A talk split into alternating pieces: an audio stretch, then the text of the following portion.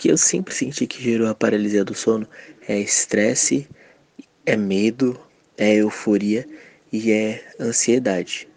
E parece que isso tem tudo a ver com a pandemia. Esse é o Matheus Balneário. Ele é músico, mora na Vila Missionária, na zona sul de São Paulo, e sofre com crises de paralisia do sono. A gente trocou uma ideia com ele para entender como o problema tem afetado moradores das periferias como ele, especialmente durante o período da pandemia do coronavírus.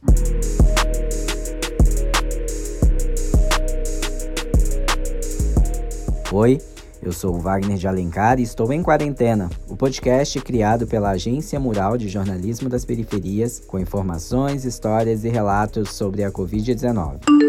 Eu nunca fiz nenhum acompanhamento médico, não falei para nenhum médico, nunca tive contato, nunca também consultei psicólogo. Então, eu só pesquisei as coisas na internet e nunca fui muito a fundo. É, eu só sei que para dormir eu tento me acalmar, tento não levar meus problemas assim pra cama. E eu tento me acalmar. E se eu tô sentindo uma paralisia do sono, eu tento. Se eu tô consciente, eu tento lembrar que já já eu vou acordar. A paralisia do sono é um distúrbio que acontece pouco antes de dormir ou logo após despertar. É a sensação de acordar, tentar se mexer e não conseguir. Tudo isso você tentando se movimentar, mas sem seus músculos reagirem. Um estudo feito por pesquisadores da Universidade da Pensilvânia, nos Estados Unidos, afirma que cerca de 8% da população mundial sofre de paralisia do sono. Para o Matheus, para quem vive nos extremos da cidade, lidar com o problema é ainda mais difícil. Para uma pessoa que tem uma casa grande e um acesso legal a informações e a psicólogo, a pessoa pode recorrer a várias coisas, fazer um yoga, fazer uma meditação.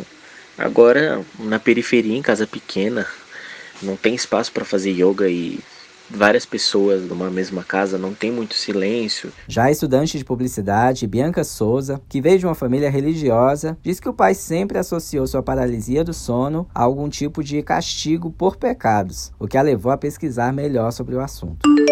Não fui atrás de nenhum acompanhamento médico, mas fui pesquisar sobre. É, então, ver qual o lado científico disso. É, tive, vi algum, algumas matérias também sobre isso. E eu acho que o que máximo, máximo que chega perto de um acompanhamento médico foi isso. Bianca sofre com distúrbio há nove anos. Como se eu me sentisse de, de uma certa forma presa. Então eu não consigo me mexer. Muitas vezes se inicia com um sonho comum, onde eu busco a ajuda de alguma pessoa que está aqui em casa comigo e eu vou tentar chamar essa ajuda e a minha voz não sai. É a partir desse momento que eu começo a me sentir presa, que eu não consigo me mexer.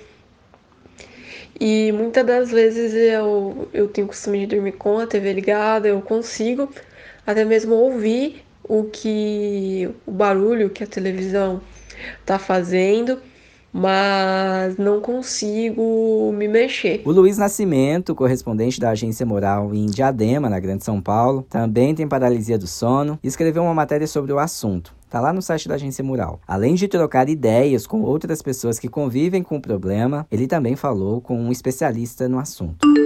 Segundo os psicólogos e psiquiatras que a gente trocou uma ideia para produzir essa matéria, é, as crises de paralisia do sono elas são consideradas normais para a ciência. Então, se você está sofrendo frequentemente com essas crises nesse período de pandemia, não precisa se preocupar, porque isso é normal dentro do novo normal que a gente está vivendo agora, sabe? É, essas crises estão diretamente ligadas a noites de sono mal dormidas, crise de ansiedade e essas preocupações do dia a dia que a gente está tendo. O psiquiatra também deu dicas para quem deseja ter um sono mais tranquilo e assim evitar noites mal dormidas. É, eles recomendam que, para essas crises amenizarem um pouco, vocês tentem fazer na sua própria casa meditações, yoga e exercícios físicos. Talvez isso ajude um pouco a amenizar essas crises. Outra dica para tentar desconectar é fazer uma gingoterapia. O mestre Geraldinho, lá de Perus, na zona noroeste de São Paulo, dá aulas online sobre a prática que envolve capoeira adaptada à terceira idade. É o episódio 48. Corre lá para ouvir. Se você é mais novo, ou não necessariamente, eu também te convido a não perder o próximo Rolê no Sofá, aqui nesse podcast, pois a gente separa dicas de arte, cultura, cinema para tentar passar de uma forma mais leve, se isso é possível, por toda essa pandemia. O Rolê no Sofá é toda sexta-feira.